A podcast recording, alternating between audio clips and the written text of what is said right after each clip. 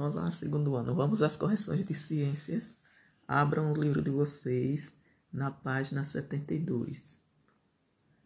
Nos quadrinhos, faça um X vermelho com lápis, um X com lápis vermelho para indicar os vegetais e um X com lápis azul para indicar os produtos fabricados a partir de vegetais.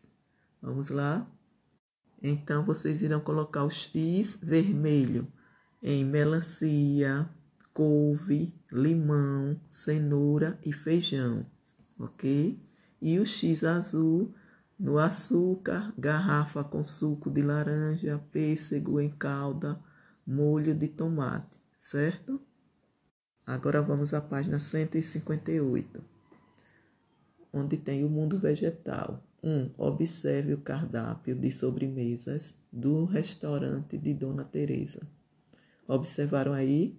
Leram atentamente? Então agora vamos lá. Separe em dois grupos as sobremesas do restaurante de Dona Teresa. As frutas. Aí vamos lá. Fatias de melancia, fatias de melão com cereja, peras ao forno.